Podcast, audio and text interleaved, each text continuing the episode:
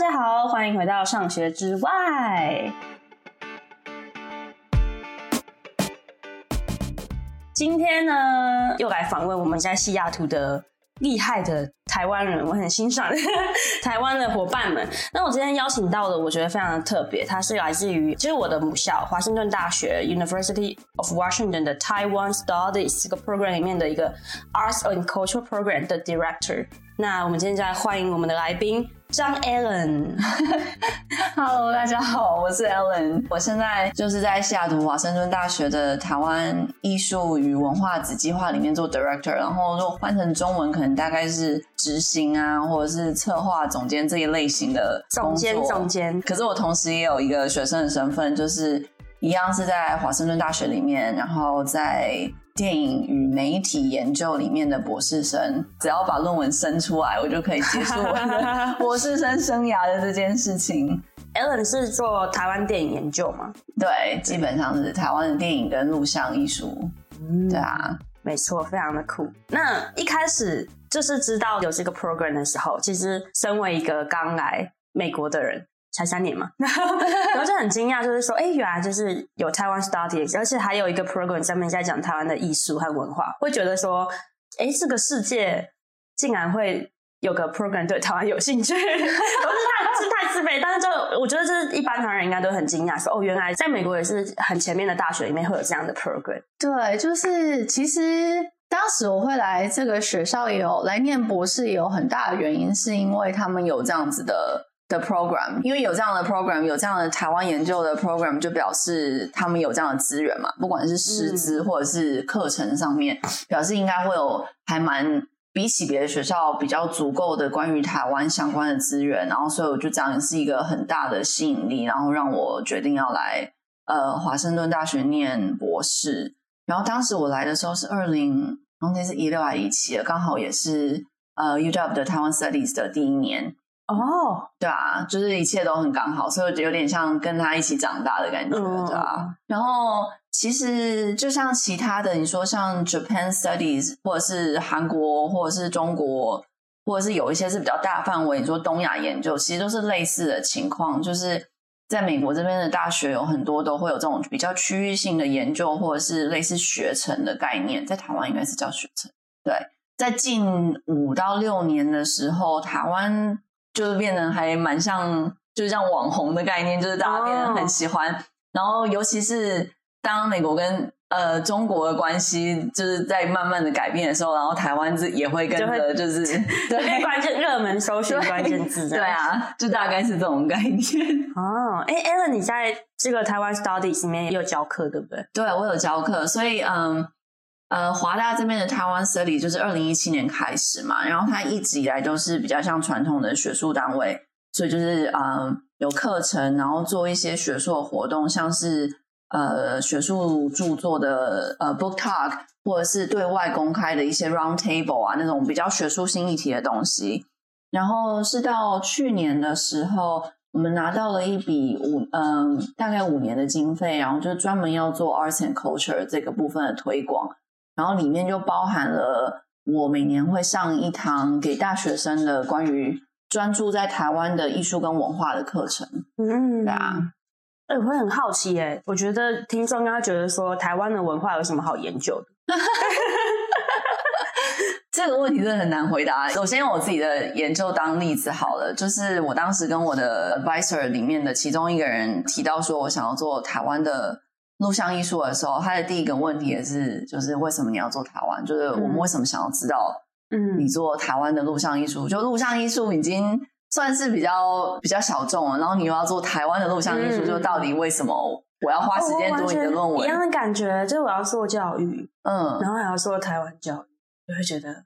对啊，你像那个 Margaret，她也是做。法律，呃，然后他还说原台湾原住，他用原住民法律，然后就说台湾原住民法律，对啊，对对对，就是一个很小很小，就是小众，然后在里面的更小众，然后就，然后可惜我那时候那老师他其实是有点故意找麻烦的方式来问，因为你如果做博士论文，你势必以后未来要拿着你的博士的研究去可能找工作啊，或者是干嘛干嘛，然后别人一定会有类似的问题。嗯，可我当时听到的时候，其实我的第一个反应是非常情绪化，就觉得你为什么会这样问我？嗯，第一个直觉就觉得，如果我今天做的是中国的研究，或者是美国的研究，或者是欧洲的电影，我是不是还会被问到一样的问题？为什么我做台湾，嗯、你会有这样子的问题？你是因为觉得台湾好像太小吗？不够的那个感觉，就觉得当你这样问的时候，感觉已经预设了很多东西嘛。就是台湾有值得别人知道吗？嗯、或者是台湾有值得我花三个小时、五个小时去读你的论文，或者是什么什么之类的吗？就觉得有马上有很多这种预设的立场。然后我那时候听到这个问题的时候，其实当下是非常情绪化，就觉得为什么我要被质疑我的东西的？的重要性，或者是它的价值的那种感觉，嗯，对吧？可是你知道，写论文的人其实也很脆弱，就是 你对你自己的东西，其实一方面很没有自信，可是一方面又很呵护，然后就变成说，每次人家问我这种问题的时候，我都会觉得，呃，又是一个可以再多写三页的机会，很开心，很励志，对啊。然后你就你就必须要很诚实的去面对这件事情。我觉得我们学校的台湾研究计划，其实算是。可以算是一个很好的例子，就是当然他的出发点一开始就是为了要促进关于台湾的学术呃知识交流或者是呃知识生产嘛，然后可是他从来都没有真的想要去定型过说我们要做什么样的知识生产，我们要做什么样的知识交流，所以变成是他一直很愿意去。呃，explore 各式各样台湾研究的可能性，或者是可能的样貌。嗯，所以你说台湾研究好了，你最直译的方法就是关于台湾的研究嘛。嗯嗯嗯，嗯。然后很常大家想到的当然就是那种政治吗？对啊，政治啊，然后什么殖民两岸，这些是大家最容易跟国际的观众连接到的东西嘛。可是因为我们的台湾 science Program 很特别，我们的师资可能比起很多的别的学校。比较特别的点在于，我们的师资很常都来自于，你说历史，来自于人文类、艺术类、文学类，或者是比较社会一点点，人类学啊这些考古啊这些这种类型的师资，不像很多的学校很常会是什么语言类啊，或者是什么 social science 啊，就是像我们刚刚说那种大家比较常会连接台湾跟世界的这种关系的科别。然后，所以因为这样，我们就一直都很很勇于尝试去寻找台湾研究的各种可能的身影吧。所以你的存在是不是也蛮特别的？台湾的电影研究的这样的，嗯，全世界第一人是 没有。其实说台湾研究、台湾电影研究的人很多，嗯，其实早期一直以来都很多，因为台湾有这些很很有名的。在世界上很有名的电影导演嘛，然后他们也深受欧美的观众的喜爱、啊。人家要念几个，让观众听一下。哎、欸，你不知道的，赶快去找来看呢。就是就是，你只要跟人家说你做台湾研究，所有人第一个想到的一定是像是侯孝贤啊，有有看有看，对啊，就是这种就是大家都知道的人，就很难会有人不知道，除非他是一个完全不关心电影的人啦，很有可能。可是只要他是知道一点台湾，知道一点台湾的电影。一般都很难会错过这样子的角度，所以其实一直以来做在做台湾的电影研究的人，并没有那么少。嗯，可能专注于只做台湾电影研究的人不多，嗯、可是他们很常都会用来讨论。你说侯孝贤跟。呃，日本的跟欧洲的其他的电影导演之间的关系啊，哦、这些有的没有，或者是讨论台湾历史的时候，会拿侯孝贤的电影来讨论啊，就类似这样子的、嗯、这样子的关系。对，我之前有修过一门那个历史课，James 的哦，对、啊，对，但我没修完，因为刚好我刚好怀孕太状态太严重，我就一直修了好像三场，我就跟 James 说我现在不行。嗯嗯，对，然后哎，我好像里面唯一一个台湾人。有那种嗯，美国人是台湾历史，嗯嗯嗯，但有很多其实都不是，嗯嗯，对，我其实还是蛮那时候有蛮惊讶的。对，我我的课当时很少，我去年这个时候上的第一次这堂 Arts and Culture 的课，里面的二十几个学生里面，可能有一半以上是呃台湾的，有台湾父母亲，可是他在这里长大，嗯，所以他一直很想要找到，对对对，嗯。然后他们一直很想要找到方法，或者是找到管道，可以跟台湾，就他们整天听他们的爸妈在讲的文化、讲的事情做连接。所以我自己的研究上比较多是影像啊、音乐啊这一类型的东西，或视觉艺术类的东西。嗯，所以我的课程主要是建立在透过台湾的电影、台湾的呃流行音乐，然后台湾的表演艺术等等的这些东西，然后去认识台湾。嗯嗯嗯，对啊，大概是这样。嗯、所以 James 的课就比较是属于就很直接的进到台湾的历史，对，然后整理这个脉络等等。那我的就算是因为他是大学部的课，嗯，然后算是比较初阶，然后因为他同时又跟电影研究那边一起开，嗯嗯，所以呃，我的课就比较有那种比较影像上面的资讯，然后怎么透过这些东西去了解当时这些作品生产出来的脉络，然后当时的历史啊、政治氛围啊等等等等。嗯嗯，了解。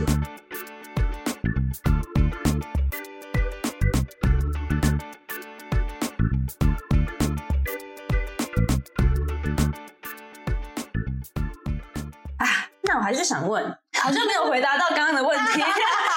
到底为什么要研究台湾？台湾这样？哎，但但我觉得蛮特别的是，还有我因为因为你是比较是专注在 arts and culture，嗯，那我不知道如果是在 arts and culture，就是艺术和文化上面这个角度的话，你会觉得，比如说你们的 program 可能想要 deliver 的东西到底是什么？那你觉得他们的独特性是什么？嗯，就是台湾虽然作为一个很小的国家，然后作为还有很多人不认识台湾的一个国家，还有甚至有很多人不认为它是国家的台湾，就是它的这样子非常的复杂，然后非常的有点吊诡，然后又很矛盾的这样的存在，其实让不管是台湾的研究那种 hardcore 的学术研究，或是台湾的艺术和文化的生产上面，让它有非常非常多的能量哦。就是我一直都觉得，不管是做学术，可能是我很个人的东西吧。就是做学术或者是做艺术的创作，都是一种很情绪、很情感的东西。嗯、虽然我们之后都很理性的把它写成论文啊，嗯、好像很冷血这样，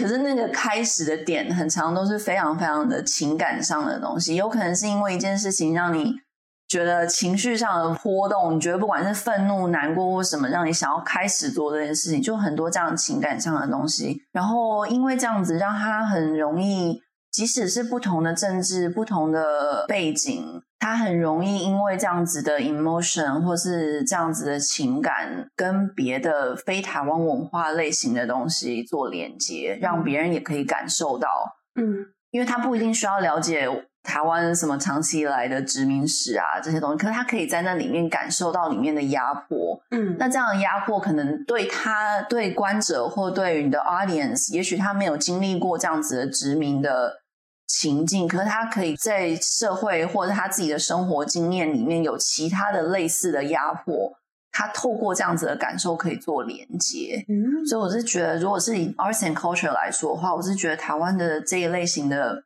产物有这样子的魔力，嗯嗯嗯，对啊，哎、欸，我很有共感哎。其实我去上 James 那堂课，就是在讲台湾历史那堂课的时候，我我觉得好像跳脱以前那个国中、高中那个史观，对，是那个比较客观的角度在看台湾到底经历了什么事情。嗯，然后我觉得，就像你说的，其实，嗯、呃，就很多人文或历史或艺术吧。可能大家会觉得哦，就是很 emotional，就很情绪。对啊，但是因为这就是一个研究人类的事情，那其实就是我们人类就是会在这个环境中，还有这个社会的影响下面，会产生很多的情绪和故事。那我、啊、对，那我觉得就是完全不用排斥这件事情，因为我们活着，我们就是对对。我现在突然觉得，我们两个是因为我们的背景。就我们的学科的背景，所以我们对于情绪跟你说 emotion 这些东西，我们是不会排斥讨论。嗯嗯，嗯。就像我们写电影的东西、写文化、写艺术，你很难去逃避或者是掩盖情绪这件事情，嗯嗯嗯、不像你可能做科学。呃，不，我以前我以前是啊，我知道我以前呃，我小时候其实一直都是三类组的，啊、是一个。我是到大学之后才到了英文系，然后当时就有一种你知道。很特别的 shock 是，我觉得我听不懂我的同学们在说什么。嗯，就我一直都是非常非常理性的在看所有的东西，说算数学啊什么，然后顶多是觉得啊很好玩，很喜欢数学，可你从来没有那种像你说 emotion 这件事情，讨论事情都是非常非常客观，因为所以然后怎么样怎么样。嗯，然后我就到了英文系之后，我就突然觉得我跟我的同学我完全没有办法听得懂他们在说什么。为什么他们讲那么多感受的东西？就为什么我要知道他觉得 这个作品有多让人心痛啊，或者是什么之类？就是是一个很神奇的东西。那你怎么变的？我不知道哎、欸，可能就久了吧。而且其实大学什么才十八岁，嗯，对吧？其实应该也很蛮容易可以改变的。然后，可是像我如果一样再拉回我做研究，就是其实我们在很常在讨论电影或讨论作品的时候，都会设定一个很很理性的观众，或者是一个很全知，嗯、就是一个很完美的观众。然后你想要把这个作品分析给他听。可是像我自己的论文，我就是觉得，因为整个都是一个非常感受性的问题，就是尤其是我觉得像你讲的，可能人不在台湾，讨论到台湾的东西就会特别的 emotional，然后所以我就一直尝试在想要怎么把 emotion 这件事。我看电影当下的那个感受，我听到这个音乐当下的那个感受，要怎么把它写进去论文里面？嗯嗯，要怎么样可以透过文字让别人感受到这个情绪？哦，是不简单的，对啊。然后我自己还在琢磨要怎么样做这件事情。嗯，我觉得做 arts and culture，不管是做研究或做推广，都会有一个很大的问题，就是。大部分这种东西都很在乎当下的感受，就是你说你去听音乐会，那是不是就是要去听音乐会嘛？嗯、那没有去听音乐会的人，这一个音乐或这个音乐会对他来说能有什么样的意义的存在？那我那时候就一直很对于这件事觉得很矛盾，我就跟我的指导教授说，我实在是有点不知道我自己在干嘛。我说我在讨论呃这些录像艺术，我在讨论很多东西，我觉得。我到底要怎么说？我到底要写什么？因为我觉得我写的东西不可能比那些作品自己讲的故事还好啊！我觉得好像比起写论文，我是不是应该直接把这个影展想办法在这边办一下，让至少可能也只有五个人来看，可是他们真的可以看到那个作品，感受到那个作品。就我的指导老师就跟我讲说。他说他完全可以理解，因为他自己制作也是有经历过这样子的。然后他就说，很常只是你的一句话，会让他想要让你的读者想要去探索更多。他也许不一定看得到你的这个作品，可是他可能因为你你对这个作品的感受，让他想要去认识更多关于这个作品的相关的所有的事情。嗯，你不知道会有拉到多远。你可能讨论电影，可是他可能最后去发现了这个电影里面讨论到一个很小很小的事情。他说就是这样子的感受，一个传一个，然后这样子是他觉得做电影的研究的一种，也是又是一种魔力吧？我觉得，嗯、对吧、啊？嗯。帮观众来稍微的做一个中场的 conclude，我们有没有回答到那个问题？就是到底为什么要研究？有没有觉得博士生很会闪问题？但你刚刚讲到那个 emotion 的地方，我真的有，就是你说台湾的一个存在之所以特别，就是因为哦，我其实就是有点想跟观众们分享，说我之前上 James 的课，嗯，然后我就是。才发现哦，原来就是台湾就是一个一直不断被殖民的一个地方。对啊，对，然后被很多非台湾里面的人一直被干预嘛，就是说一直被外面的人掌控。对，就说你要怎样，这个法律是我定，然后一直变，一直变。然后就像你说的，就是可能是台湾的历史一直很压迫，然后跟台湾一直定位不明，嗯、就是你一直你那个认同，就一直不知道我是谁。然后，要么一部分人就是哦，我不去想这件事啊；有一部分人就是很想知道我是谁。对，但那他可能在中间交错，然后其实情绪都交杂在一起。嗯，对。然后我觉得我那时候也是用这个角度去看台湾的时候，开始觉得说，就像你说的，就是台湾人有很多很复杂的情绪和能量，嗯，可能在不同的时代也是不一样的。可是我觉得它贯穿起来又有一个很一样的对感觉。嗯，所以我那时候。哦，因为我自己的那个硕士的课程的设计，我是做台湾近代史哦，然后那时候刚好是做认同，好，对，然后那时候就有的一个 一个主题，而且也卖不出去，这堂课也卖不出去，但我很认真，我觉得那是回馈到我自己身上，对，我完全懂。然后我那时候就看了蛮多部台湾讲不同阶段历史的电影，嗯嗯嗯，对，然后我觉得就像你说的，就是那个能量，就算是很久以前，就算是我那时候看《赛德克巴莱》，就算是。那么久以前，然后我也不是原住民，然后那个原住民的文化跟现在已经完全不一样。但你就是有一个很强烈的冲击和共鸣感，然后你也会因为你自己是，可能是我自己的人生也一直不不确定我是谁吧，因为台湾人的命运好像就是有这个部分，嗯、然后就很完全被打动，就算是一个很久以前的故事。嗯，对，对啊，我觉得如果要讨论我是谁这种议题啊，像。Margaret 的那个就是一个很深刻的，对啊，大家快去听，对啊，真的趁机现在帮你广告。第二集、第四季、第二集，就是一个更复杂，然后因为像我们在探索的我们是谁，我是谁，或者你探索的你是谁，跟每一个人都不一样嘛。嗯、然后台湾的原住民的身份就是又更复杂，压迫的程度又更多，更然后更深层、更暴力，嗯、很多很多。所以从 Margaret 口中聊出来的探讨我是谁的这一条路，真的是对我来说也是有非常多的启发。因为我有时候在想我是谁的时候。当然不是我每天没事泡咖啡想说我是谁，可是就是主要一般都是因为你必须要面对研究的时候，要想我是谁，我用什么样的声音，我用什么样的角度在说话，嗯，这件事情的时候，我是谁变得很重要，而且是一个非常需要很小心，甚至是要很诚实去面对的事情，你不能骗。应该说也骗不过去，因为你讲话，你使用的字，你你讲话的方法，其实都会用各种方法去暴露出你是谁或你的认同是什么的这件事情，对吧？所以你刚刚说你上 James 的课的时候，就觉得有种那种重新认识台湾历史的感觉，然后我也觉得这个体验很深刻，因为我其实也从来没有想过，我现在居然会在一个这样子的工作上面，或者是在做着这样子的研究，做台湾啊，或做什么。在台湾念英文系的时候，都是在做英美文学啊，什么莎士比亚，我从来没有想过，这不是跟我居然会去做台湾。也是到国外之后，跟朋友、跟新的朋友在互相认识的时候，很长大家就会对你的国家、对你的成长背景会好奇，说：“那你从哪里来啊？那台湾怎么样啊？什么？”然后你就会忽然觉得，你要一直找到方法去跟人家讲台湾是什么，台湾人是什么，然后我是什么。我是谁那种感觉，嗯，就这样子来回来回的，然后就久而久之，然后也有可能因为有距离，跟台湾有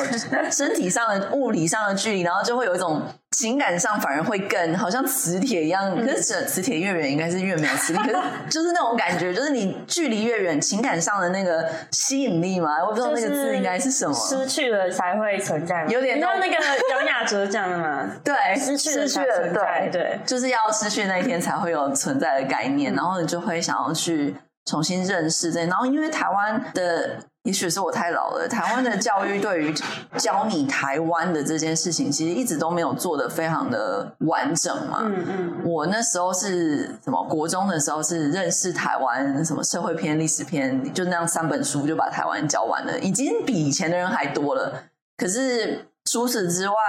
关于台湾的资讯，可能大家都觉得你在台湾你就会知道，可是其实那些东西都还是要很主动的去学，很主动的去认识才会知道的事情嘛。嗯嗯嗯。然后反而到国外之后，才有这样子的动力去想要真的去认识自己的国家，然后认识自己的家的那种感觉，嗯、跟台湾的关系就越来越紧，然后同时也越来越复杂，然后就一切就这样一直走到现在。没错，我非常能听。体会对啊，是朦胧美吗？朦胧美，但 但又更真实。我不知道怎么讲，就很像这，因为你被你被抽离了，所以你看到了你自己，还有台湾，好像又更因为远，就更客观一点。不知道有没有客观呢、欸，我也不知道，就是很反正不一样的角度。然后可能那各种角度，你可能经历的角度多了，你好像又觉得又在更。有不一样，有个更完整的感觉，我不知道。而且可能是以前就觉得理所当然，你不可能跟你的在在台湾的时候跟你的同学讨论台湾是，也不是说不可能，可是就你不会去介绍人家说我是台湾人啊，或者啊，对对对，或者自己就有这样的需要，对，也是要求生存。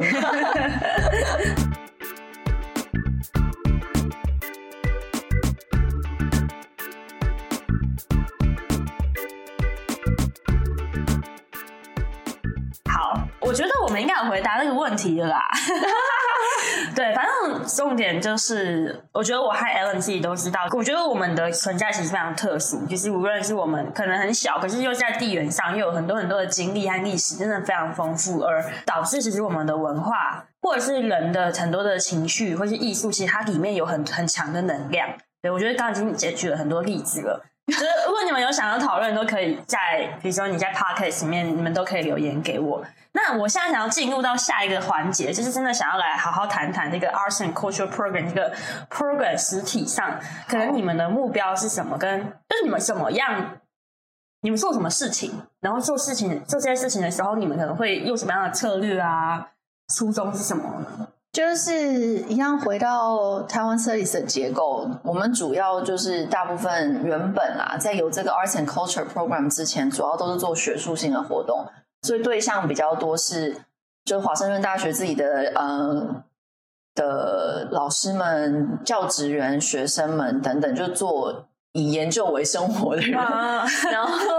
虽然有的时候会有一些开放，就是公开的、开放到 community members 的那些 round tables，像之前有就有讨论过一个很大的议题，就是 Why Taiwan Matter。嗯嗯，然后就找了张铁志啊，然后从台湾过来这边，然后那时也做一个小小的展，然后再讨论这个议题，然后这就是完全一个对外的公开的活动。嗯，然后可是因为 arts and culture 的部分，就像我刚刚讲的，我们的 program 其实就是一直都很。心脏很强的，一直在想要摸索台湾到底是什么，台湾研究到底是什么，它到底长什么样子，嗯，或是它可以长成什么样子。然后因为这样子，我们的就是台湾 Studies 的 Chair，他就写了一个 proposal，就觉得我们应该要花力气、花精力、花钱、花时间在 Arts and Culture 这一块，嗯嗯，因为台湾的这一块，就像我们刚刚讨论的，在诸多复杂，然后。情绪很重的呃 能量下，有一个非常庞大的 arts and culture，然后非常有活力的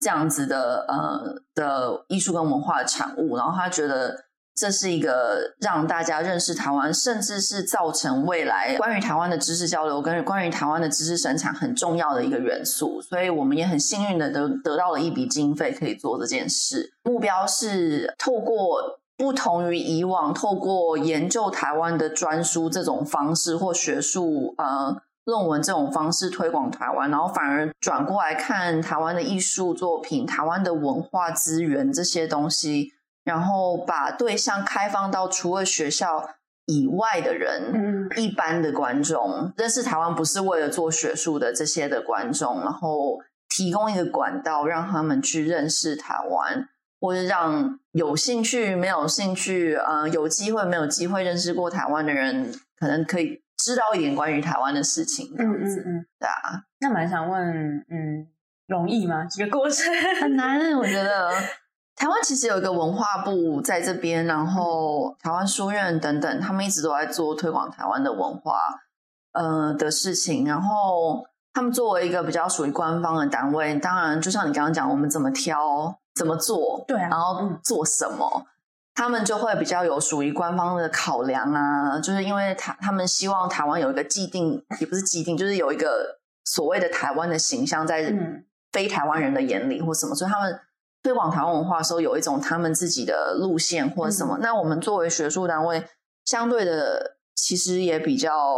自由一点，嗯嗯，就是我们能做的事情，我们可以做的事情，我们可以碰触的议题等等，都相对的是比较开放的，嗯，因为我们也一样是希望透过这些活动促进交流，就想知道别人知道什么，别人能给我们什么，我们同时也在学，然后希望就这样互相的回馈反馈之类的这样子。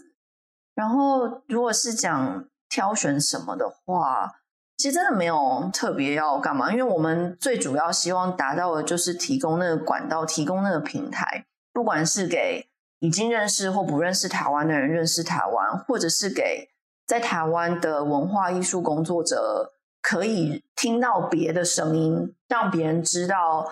跟别人别的文化的 audience 做交流。嗯。所以重点我们希望达到的都还是这种。交流、文化交流、知识交流、知识传递、知识交换等等这样子的，与其说你到底要推出什么，可能没有那么大的，哦、对吧？真的了解，因为像那个去阿西亚这次，我觉得，我觉得如果以我在西雅图的台湾人，就会觉得说，哦，这是一个好像，就你这样看的时候，你是台湾人，你就觉得好像是要为台湾做些什么。嗯、但是我真的就是又刚好因为你介绍，然后可以访问那个宣传和赵怡，我又发现。因为这个活动也带给他们很多东西，对啊，就他们是非常，这是一个很好的体验。他们可能以前都在台湾，就是只有台湾的一个环境，然后做、嗯、做可以的，就像你说，audience 就是台湾人，然后他们可能参考的模式啊，然后计计划经费都在台湾，可是他们这次出来，然后来西雅图跟 LA，嗯，对，然后因为他们也有跟当地的演奏演奏家嘛，对对，所以对啊，所以交流这件事很重要。然后也有另外一个比较。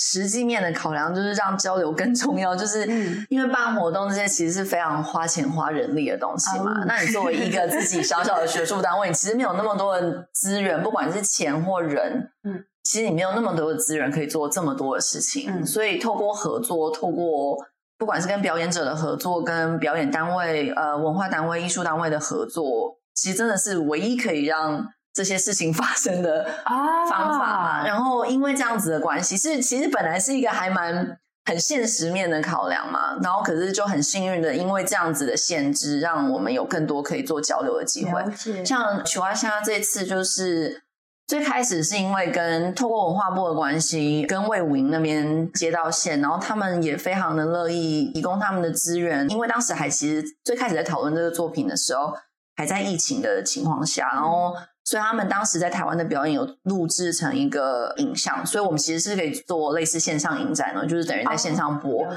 可是那时候我就觉得这样好可惜哦，嗯、就是毕竟录下来的表演跟你真的去看到的表演还是会有落差，嗯、就是也落差不是说好或坏，就是还是不一样的东西。嗯嗯嗯、然后我那时候就在想说，那我们是不是可以自己找？如果呃，宣宏和赵怡没有问题，他们愿意给我们他的谱这些东西的话。我们是不是可以找 local 的音乐家来表演？嗯，然后也很幸运的，就是我们的钢琴，嗯，安娜她自己是也是 UW 的学生，呃，已经毕业了，博士毕业了。然后她有她的人脉跟资源，然后帮我们找到了 Seattle Symphony 的团员们，哦，然后这样做合作，所以这样就有一次的交流的机会，就是台湾的艺术作品被。带出国的同时，他被国外的音乐家们表演，那这样又会有带来不一样的交流。就是因为毕竟他们的创作跟可能他们这些音乐家平常习惯的表演的作品会有不一样，真的很不一样。对啊，然后那他们之间就会做一些交换，就是关于音乐、关于很多东西的各种不同的交换。然后我们同时也跟北兰 Royal 这边合作，就是那个场地方。然后每次跟不同的场地方合作的时候，也是另外一个交流的可能，因为每一个场地其实有一个他们自己的习惯性会去看这个空间里面的表演的观众嘛，所以每一个、哦、每一个场地他们有自己的，观众群，对观众群。那每一个场地的 tone 或他们的调性跟他们的呃观众的调性也会互相影响嘛。嗯、那这样就是我们也会透过跟别的单位合作。遇到、认识到不同调性的观众，那这样子又是另外一个可以做交流的机会，嗯、所以就一直都在呃这样子不同的说故事的人，然后或者是不同听故事的人，这样子的情境下。慢慢找到一个平衡点，然后去决定说我们要做什么样的作品，我们要推什么样的作品，做什么样的活动等等。嗯嗯嗯嗯，对吧？那很有趣。哎，我我想跟观众讲的更具体一点，因为我那个时候是有去看你们彩排，嗯嗯，然后我当下才知道说，哦，原来就是赵红跟轩怡，因为赵红跟赵宏，我上次也讲错，上次录音的讲错，然后他们其实就是都在台湾嘛，然后他们是。跟当地的 local 的演奏家合作，嗯、然后他们是彩排那天才第一次合体。对，对我那时候觉得很惊讶，因为我以为是台湾的直接这样搬过来，但这个不是。哦、然后是对，然后就像你说的，就是其实有很多很多的合作在里头，要促成这件事情，其实是不是说哦，好像很简单哦，就是让台湾人来那边表演这样子。嗯、我猜如果有很多钱的话，事情可能会简单 没有，所以就是透过这样的合作关系，然后很幸运，就是也因为这些合作关系，所以我们可以就是很诚实的去想，我们到底想干嘛，然后我们能做什么，然后等等的，嗯，对啊。然后上次那个彩排，其实我们当时在彩排的第一个音下去之前都非常的紧张，因为那是我们的唯一一次的彩排，嗯，然后隔天就要表演了，然后真的是非常非常幸运，就是呃，Seattle Symphony 是西雅图交响乐团的。团员们都是就是非常非常的优秀，嗯、就他们第一声下去的时候，我都觉得我快哭了。对啊，很完整哎！我很幸运，我竟然在彩排现场。彩排场一直都是我很热爱看的，嗯、对，就是那种时候跟正式的表，当然正式的表演也非常的精彩。可是我说。彩排可以看到的火花很不一样，嗯嗯嗯，太厉害了！我时候就觉得，哦，原来是是这样运作的哦，对啊，对。然后嗯呃，奇花香来我们这边的时候，他是跟 Seattle Symphony 的乐团合作，所以都是大部呃，有时候没有记错啊，全部都是非台湾人的音乐家哦。嗯，好像有一个是台湾裔、嗯、那个钢琴哦，对、啊，除了台湾钢琴，对台那个钢琴有点太熟到，我觉得都忘记他的存在，哎，你没有给他 credit，就觉得太熟了，然后。可是他们到他们这个演出，其实之后也有去加州，然后就是另又是另外一个很不一样的氛围，因为他们到加州的时候合作的团员比较多是台湾人在加州工作的音乐家啊，所以又是一个很不一样的关系。嗯，所以就是这样透过因为地理位置，因为各种原因，然后造成的。想要面对不想要面对的各种交换，然后得到的一些，我觉得还蛮好玩的啦，可以也很刺激，就是心脏又很强。好险，一切都很棒，对啊，真的很幸运，对啊。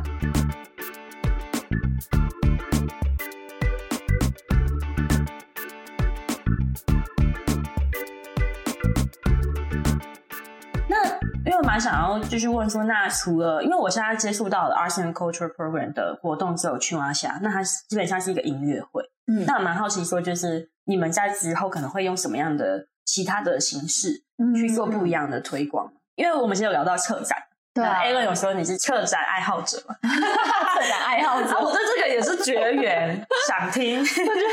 策展爱好者这个组合还蛮有趣的，就是一个喜欢决定事情的人的感觉。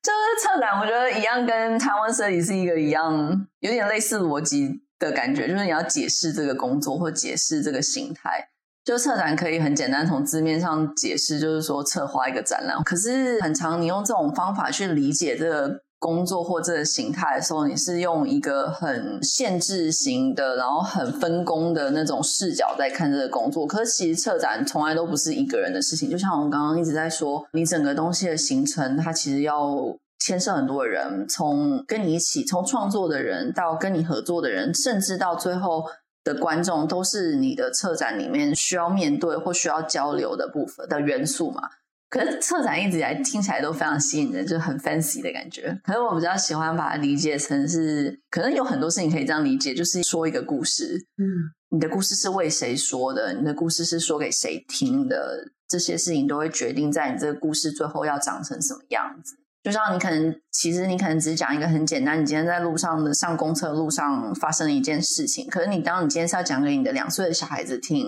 或者是你的六十岁的阿妈听，你的讲法会不一样嘛？嗯、你会舍去东西，你会添加东西，你会做调整，然后把这个故事讲给他们会想听的样子。所以我觉得策展比较像是这种感觉，嗯、这个过程。哎、欸，其实我不太，我不太知道策展的形态是像琼花香那样算吗？还是不算？嗯，它比较像你，因为策展一一呃，就比较传统的理解，就是一般可能都是展览的形式，嗯、就是所以你会有很多很多的作品，然后你要找到一个方法，很像在写论文，其实就你有很多很多的呃，那叫什么呃，bibliography，你有很多的文献，然后你要把它整理成一个可以说给人家听的故事、嗯、那种感觉，所以策展没有这样。然后像奇蛙虾的话。因为它就是一个一次性，然后因为它是表演活动嘛，所以一般可能大家不会用这个方法是去理解。可是其实它还是很多有重叠的地方，因为你要去哪里做这个表演，你要做给谁听？你的对象，像我们这一次就一直很希望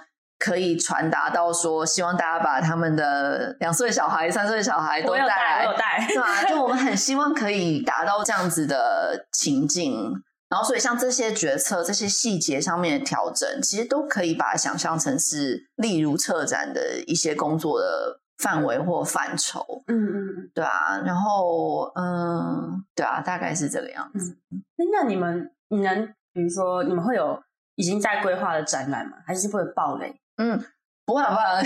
就好像能不能举一个例子说，嗯，什么样的主题？那你们可能会用什么方式去思考？说要怎么传递给谁啊？然后跟怎么传递可能台湾文化的东西。嗯，就像我刚刚一直都在说，我们的 program 一直都在想，然后一直都在尝试，然后挑战，就是台湾研究或台湾的艺术文化到底是什么样子这件事情嘛。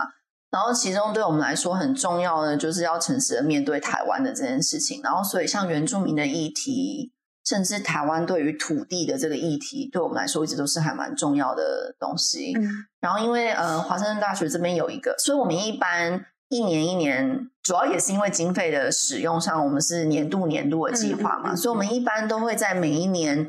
找到一个非常大的关键字，可能是土地，可能是环保，啊、可能是什么科技或什么这样非常非常大的字，然后很抽象的字，然后尽量可以在这样的情境下去安排一整年来的活动，不管是影展、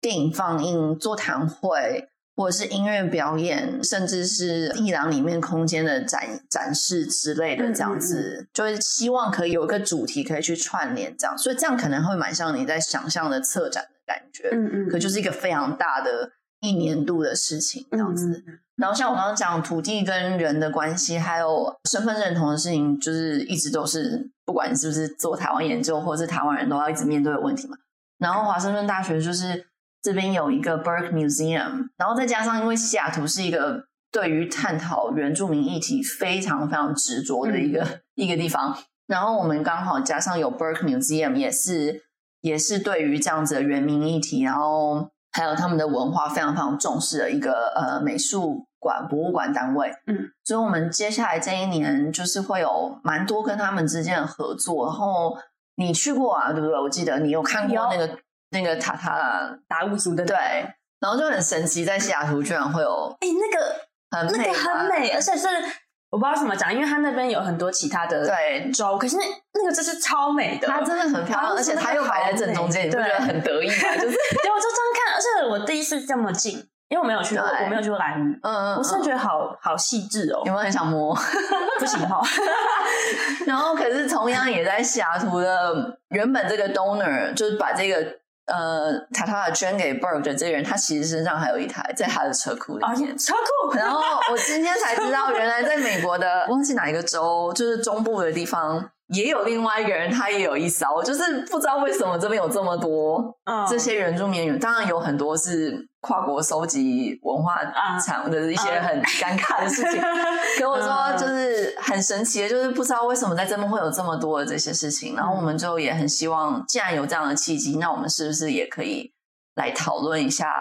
台湾的原住民的议题，然后跟这边这么关心的所谓原住民跟原住民土地的议题，我们可以做怎么样的连接？然后，所以我们就跟 Berg 合作。然后，如果你有去过 Berg，你就会发现 Berg Museum 里面有非常大量的。参观的人是小朋友，嗯，对对对，然后他们那种很儿童友善诶，对啊，是有很多玩的，对他们很多那种呃互动式的啊，嗯、然后或者是那些恐龙标那些标本，那些都是小朋友最爱的东西。然后，所以他们有大量的儿童的呃参观参观呃 museum 的人，所以我们当时在想，我们要怎么样跟 Burke 合作，然后去讨论原民议题的时候，我们在想象的对象就是儿童。啊，然后，所以我们就想，一方面是因为 Burke 带来的这样子的儿童的观众，我们当然也作为一个办活动的人，你也不想要办一个活动然后没有人来嘛，嗯，然后 所以也是有点想要 cater 到这些小朋友观众，然后是有什么方法可以让他们透过一些像你说互动式的方法，可能可以多多少少的开始认识一些关于原住民、关于土地这样子的知识，嗯，然后所以我们就想到可能透过。说故事的时间，然后透过一些手作坊、嗯、一些很简单的这些，或者是播一些比较儿童友善的电影等等的方法，然后去做适合儿童、适合家庭的。虽然在 museum，可是是一个适合他们的活动。嗯嗯嗯嗯，对吧？好，这就是 近期现在已经在运运作中，在筹备中，嗯、应该明年就会明年。二月左右吧，会开始有实体的在，oh, 所以你到时候可以带小朋友来。我我三月才会回来，可恶，应该会到三月吧？会 会跑很久。对，哎、欸，我就跟听众说，哎、欸，我的 Instagram 有介绍过 Burke Museum，对，所以大家可以以后来西雅图玩，可以看一下要不要来 Burke 那边玩，在值得来。对，在华盛顿大学里面的博物馆。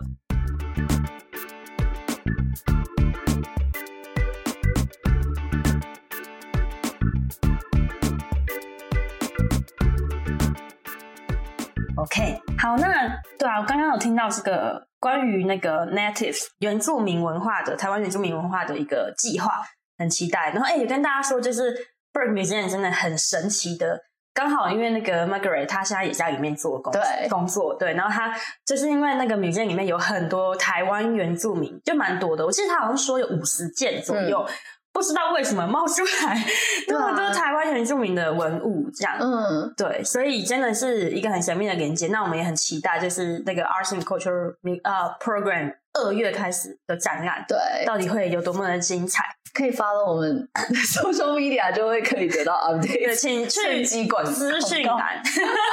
让你们来西雅图玩不要错过，好不好？对，然后那这样听完就是这个 program 的运作之后。对，我觉得很大的感触是说，嗯、就是原来在美国有一个跟台湾连接这么深的地方，然后我也在去阿夏那些经验里面看到说，哦，原来就是台湾的创作者，原来有机会可以真的到美国这个环境，无论是做展演也好呢，或是真的连接到美国不一样的，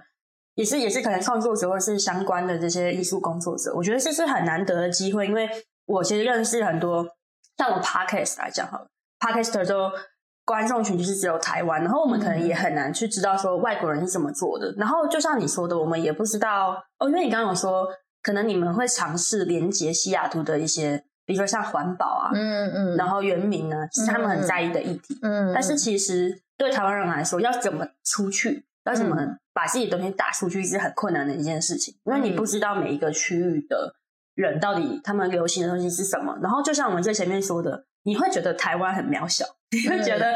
台湾没有什么，好像没有跟世界连接的筹码。嗯，对。但是我觉得听到你们 program 在做的事情，让我看见一个很不一样的机会。其实我们是有很多机会做连接的。嗯嗯，对啊。我觉得疫情虽然回想起来觉得失去很多，可是它同时期也带来了很多。逼着大家去想有什么方法可以做艺术、做文化、做交流这件事情。因为当你的身体动不了的时候，你就要去想各种的方法，就很像是如果又回到电影，就是当你电影的那个审查制度严格的时候，大家就会有各种非常有创意的方法，想要去钻那些漏洞啊，然后讨论一些不该讨论的话题等等。我觉得疫情带来的有点类似这样的效果。然后我们的 program 也应该算是很争气，就是呃有做到，就是台湾作为一个科技高科技岛的这种感觉。嗯、我们目前为止几乎什么事情都可以把它变成 hybrid，就是有线上又有网络啊。对啊，然后网络这个这个平台的确是带来很多可以做交流的机会，而且是比较低成本可以做交流的机会嘛。所以变成很长，很多时候你要带一个整个舞团来到。海外其实是非常非常花钱的事情，可我们现在也是因为疫情，所以我们必须去想还有什么方法可以让这边的观众、这边的人认识到这些飞不过来的艺术家、飞不过来的作品。所以在这样的限制下，嗯，我们就做了很多网络上的活动。可是我们也一直遇到一个，我觉得可能做文化、做艺术的人都会遇到的，不知道是不是大魔王。可能就是一个 KPF 的概念，就是量化，是叫量化，呃，就是你要 KPI 呢？I K KPI，对不起，不是 KPF 是什么？KPI，反正就是要去量化你的艺术活动、人文活动、文化活动的效果，它的成绩怎么样？嗯，就这件事情很困难。嗯，然后量化这件事情对于做。人文艺术研究的人来说，更是一个很玄的事情，就是你们到底在说什么？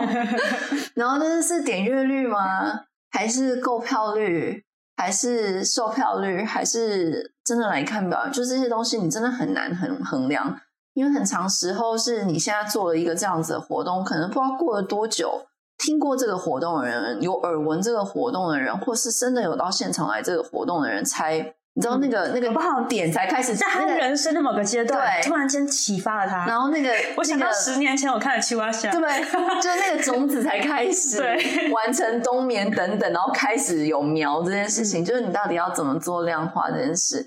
所以就就像我刚刚讲的，做台湾研究，做台湾的事情的所有人都有一种幽默感，就是嗯，你必须在这样子说。我们做这些东西也没有人要看的同时，然后可是还是一直在做，就是，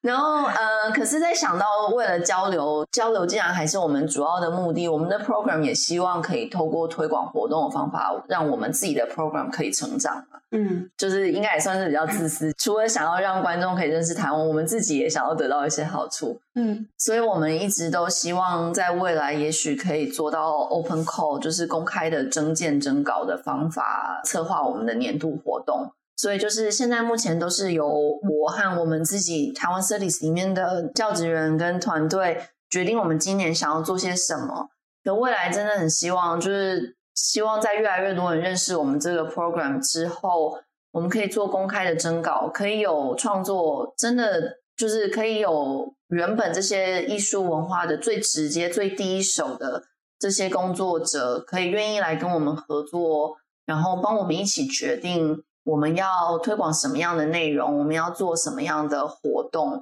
然后让他们可以有更直接的方法，等于变成是我们是提供资源的人，让他们可以有更直接的方法，达到跟台湾以外的观众得到交流啊，或者是互相认识、互相合作的机会。嗯嗯，对啊，了解。希望你们继续壮大。对啊，我也非常重要，我觉得 对。因为我我其实自己有一个刚刚有一个突然冒出来的小感触，也是有，就是像你说的那个 KPI 这样的计算。嗯、然后我觉得，尤其在台湾，这个是可能对台湾的创作者来说是更惨烈的，因为。我觉得好像东亚又更在更看 KPI 导向嘛，那好像是感觉到的气氛好像是这样子，对，真的非常难以创作为生，或是以像文化的产业啊、人文产业完全这个以业为生，做 Podcast 很有感触。对啊，对，那我觉得其实美国相对还是好一点，就是还是有这个市场，还是有这些艺文的活动，他们其实是可以以这个为生。但是跟宣统他们聊的时候，他们也有在。聊这个问题，就是哎，为什么美国的可以，为什么台湾的就不行？嗯，那种感觉。所以，其实我觉得你们的存在也是给一个交流的机会。也许希望对，那其实 有时候也是一个气场和风气的文化，这样交流过去之后，可能两方都会有不一样的改变跟火花。对啊，然后我们也是很希望，因为其实我们虽然有一个 Arts and Culture Program，就是一个独立出来推广文化跟艺术的。经费跟小小团队，非常小的团队。嗯、可是其实很多的学校都有在做关于台湾的文化和艺术的内容。他可能不是在这样的名义下，他们有时候可能是在东亚研究，或者是在各式不同的研究。他们可能偶尔会播一个台湾的电影啊，或者是什么什么。然后我们就是很希望，也许我们在做的这件事情，可以也跟别的这样子的单位有一些共鸣。然后大家希望也是可以透过合作的方法。就是互相支援，然后互相影响、互相学习，然后让越来越多人在做这样的事情，然后把它变成一个很很自然的事情，然后这个管道就变得好像不是一个很很有限，然后只有少数人可以拥有的资源，嗯、是一个大家都可以有的东西，嗯、那种感觉。啊，好，那我们就一起 一起希望，就是这个像 Ellen 的 我们 Director 的这个 Taiwan Studies 的 Art and Culture Program 可以越来越，我觉得发展越来越好。然后就像你说的，希望可以一直运行下去，然后甚至可以 Open Call，然后让很多除了就是很有创作能量，然后很有想法的人，可以来自美国这边做很好的交流。好，那我们就希望能继续下去。大家请到资讯栏 follow，就是这个 program 的 Instagram 啊，或是 social media。好，谢谢。那我们今天就谢谢张 Allen，谢谢你。好，那我们今天的访问就到这边，大家拜拜，拜拜。